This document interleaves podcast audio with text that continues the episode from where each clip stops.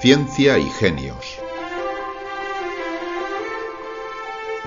Un espacio de cienciaes.com para divulgar el lado humano de las grandes mentes que hicieron posible el avance científico.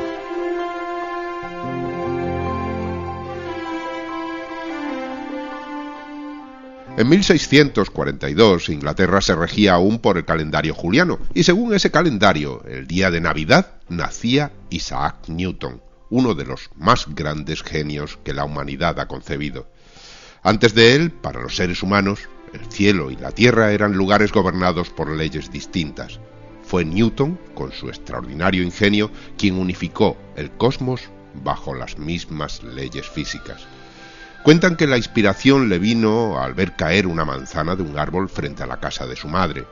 Sea o no verdad, la humanidad ha visto caer manzanas desde el principio de los tiempos, pero nadie, hasta él, tuvo la visión genial de unir bajo una misma ley a la manzana que cae, a la luna que gira alrededor de la Tierra, a cada planeta y a cada estrella del cosmos.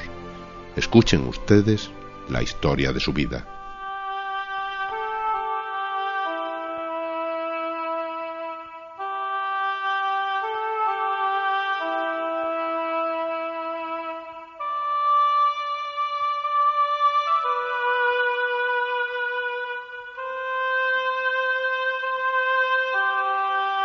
Dicen quienes creen en las leyendas que el año que murió Galileo, los dioses decidieron conceder una tregua a los hombres. Pensaron que había llegado la hora de dejar de confundirlos y de elegir, entre todos los mortales, a uno que fuera capaz de ver y explicar el orden absoluto que existe tras el engañoso caos del universo. Aseguran también, quienes confían en los mitos, que para cumplir el designio, los dioses escogieron a una viuda, a una mujer inglesa que guardaba como último recuerdo del marido a un niño en su vientre. Y que, por voluntad de los hados, el recién nacido, al que se asignó el nombre de Isaac Newton, vino al mundo una fría noche de Navidad de aquel año prodigioso de 1642.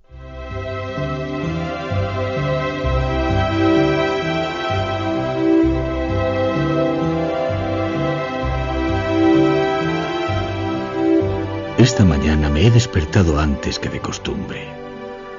Me ha sobresaltado el griterío de los chiquillos que, desde muy temprano, han invadido las calles de Londres para presumir de sus flamantes juguetes. Solo entonces he caído en la cuenta de que es el día de Navidad y que si la memoria no me falla, hoy cumplo 80 años. Dicen que el carácter se avinagra con la edad y el mío ¿Para qué mentir? Nunca ha sido dulce. Pero hoy, por insólita casualidad, me encuentro de buen humor. He mirado a los niños con ojos benevolentes y sus voces, habitualmente irritantes, me han transportado a los tiempos ya olvidados de mi infancia, cuando dormitaba en la escuela, mortalmente aburrido, con las insípidas clases de latín. El único momento grato era la hora del recreo, pues era entonces cuando daba rienda suelta la inventiva, asombraba a mis compañeros con una ristra de artilugios mecánicos que había construido con el solo objetivo de saciar mi curiosidad.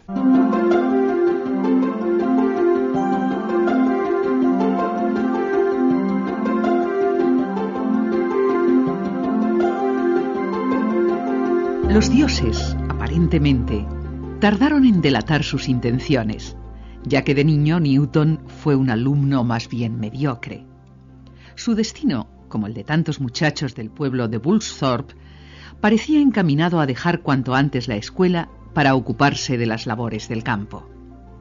Fue sólo entonces cuando, quizás por inspiración divina, uno de sus tíos decidió intervenir. Convenció a la familia de que el joven Isaac sería un desastre como agricultor. Confesó que muchas noches lo había sorprendido en el granero ensimismado en sus libros, y que tanto por su propio bien como por el de la granja, el chico debía abandonar la aldea e ingresar en la universidad. El centro elegido fue la Universidad de Cambridge, donde Isaac Newton siguió la carrera de matemáticas. Las clases, como las de la escuela, le motivaban muy poco, pero la causa en esta ocasión no obedecía a falta de interés. Los hados, sigilosamente, habían empezado a poner su grandioso proyecto en marcha.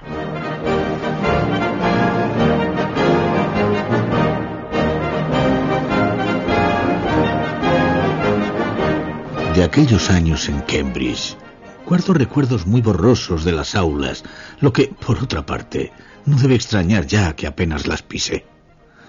Tan solo para cumplir con el rito de los exámenes, de los que por fortuna siempre salí airoso. En cambio, conservo memorias muy vivas de las horas que pasé enclaustrado en mi habitación. Tumbado sobre la cama, devoraba con auténtica pasión las obras de los grandes sabios. No siempre compartía sus ideas, pero de todos aprendí algo, y pude así componer mi peculiar visión de un mundo que aún hoy me sigue sorprendiendo. Llevado por una frenética ansia de saber, realicé en la soledad de mi dormitorio todo tipo de experimentos. Uno de los más asombrosos fue descubrir el engaño de la luz. No era blanca, como parecía a simple vista, sino que se descomponía en colores. Sin perder un instante, me puse a hacer cálculos y escribí un ambicioso trabajo sobre las complejidades de la reflexión y la refracción. Pero no se lo mostré a nadie, lo archivé con todas mis notas en el anonimato de un arcón.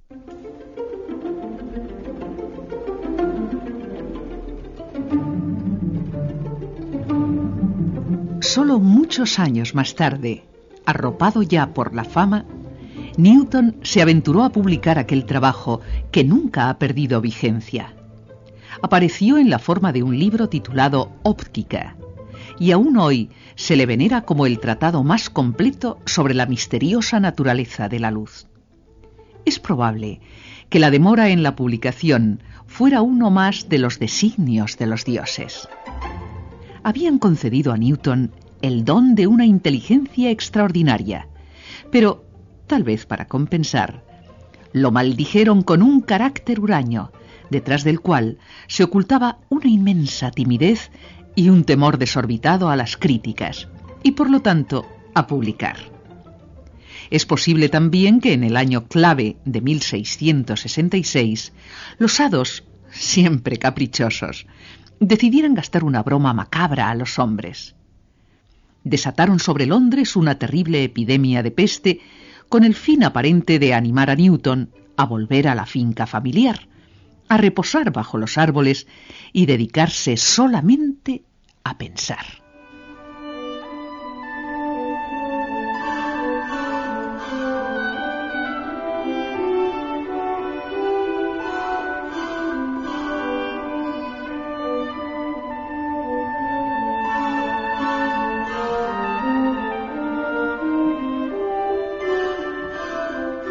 Pasaba las horas meditando, al cobijo de un viejo manzano que prestaba su sombra al jardín.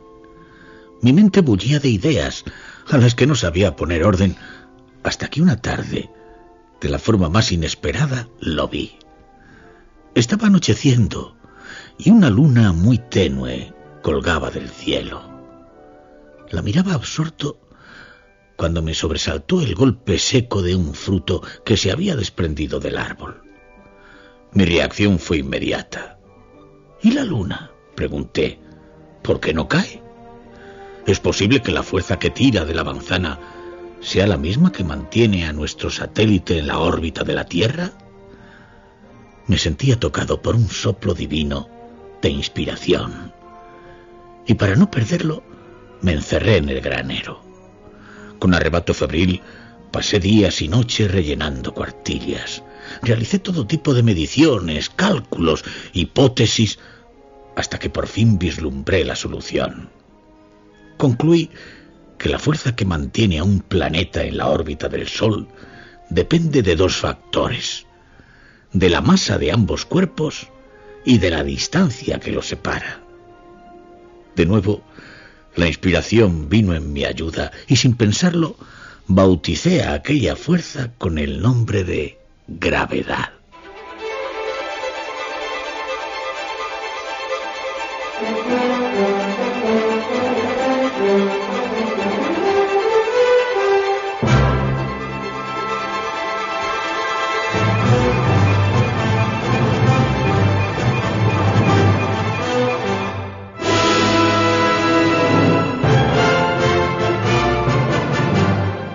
Al elaborar la teoría, Newton se dio cuenta que las matemáticas de entonces no le servían y tuvo que inventar un nuevo lenguaje matemático, el cálculo diferencial.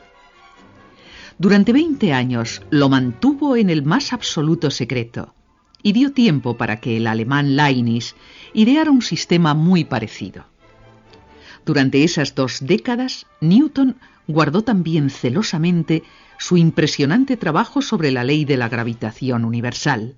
El mundo dormía en la ignorancia hasta que una tarde de agosto de 1684 los dioses decidieron que había llegado la hora de despertarlo y eligieron a un mensajero. Encomendaron la tarea a un hombre de carácter apacible, quien, según se rumorea, descifró el enigma de la misteriosa estrella de Belén.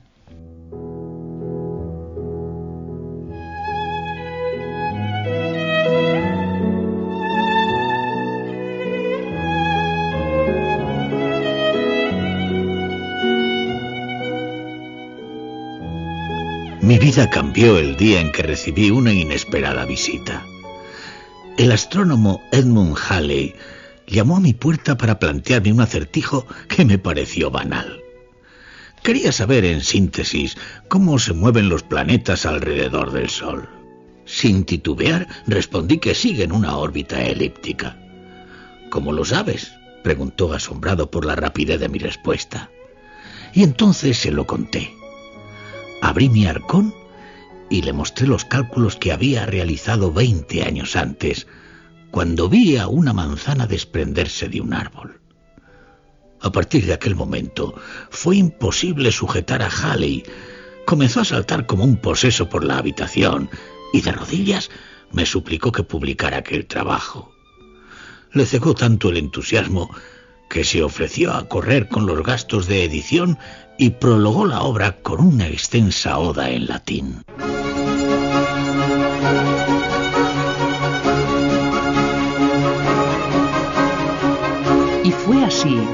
Como en 1686 apareció un volumen titulado Los Principios Matemáticos de Filosofía Natural, una obra que aún hoy se considera la Biblia de todos los libros de ciencia.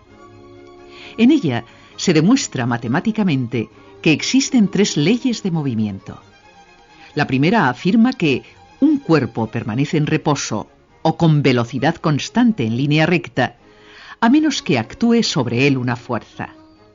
La segunda, que el cambio de movimiento es proporcional a la fuerza ejercida. Y la tercera, que por cada acción hay una reacción igual y en sentido contrario. Newton probó además que las tres leyes son universales. Rigen exactamente igual para el cuerpo celeste más remoto que para el objeto terrestre más cercano. En cuanto se publicó aquel libro, el mundo se rindió a los pies de su autor. Y fue entonces cuando los dioses urdieron una nueva travesura para resarcirse.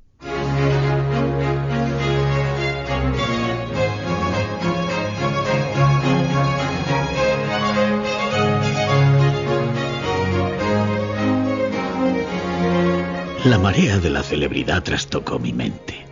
Padecí una profunda crisis nerviosa y abandoné durante un tiempo la racionalidad de la ciencia para ocuparme del delirio de la alquimia. Me ruboriza confesarlo, pero invertí dos años preciosos en la búsqueda insensata e infructuosa de la piedra filosofal. Y hablando de confesiones, revelaré cuáles son, a mi parecer, los dos episodios más singulares de mi vida. Uno, el tiempo que ejercí como director de la Casa de la Moneda. Me tomé mi trabajo con tanto celo que llegué a convertirme en el terror de todos los falsificadores. El segundo ocurrió durante los años que serví en el Parlamento. Ingresé en la Cámara bajo el aura de gran sabio y todos los diputados aguardaban ansiosos mi intervención. Un día, por fin, me atreví a pedir la palabra. A mi alrededor se hizo un respetuoso y expectante silencio. Con igual deferencia me levanté y pedí la venia de sus señorías. Pero fui muy escueto. Rogué simplemente que cerraran la ventana porque hacía corriente. Después me senté y nunca más volví a abrir la boca.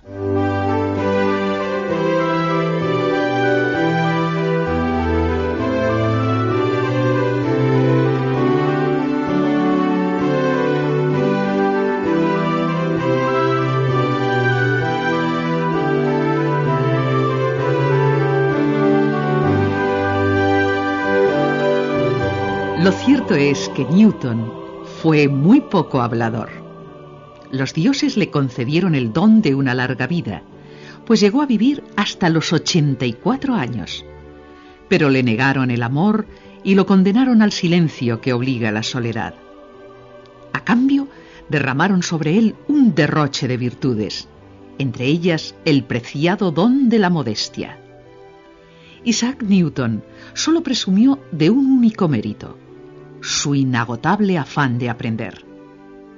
Quizás haya estado en lo cierto, o tal vez no. Tal vez sea verdad, como aseguran quienes creen en las leyendas, que de cuando en cuando los dioses conceden una tregua a los hombres y eligen para ello los tiempos propicios de la Navidad.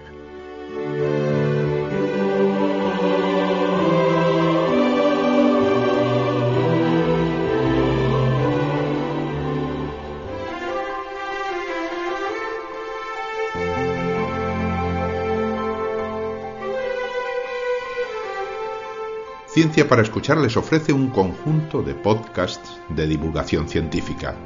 Ciencia y genios, hablando con científicos, Ulises y la ciencia, la ciencia nuestra de cada día y zoo de fósiles. En nuestra página web, cienciaes.com, encontrarán todos los podcasts e información adicional. Dependemos de la generosidad de nuestros oyentes Escúchenos, visite nuestra página web y si le agrada nuestro trabajo, ayúdenos a divulgar la ciencia. cienciaes.com Ciencia para escuchar.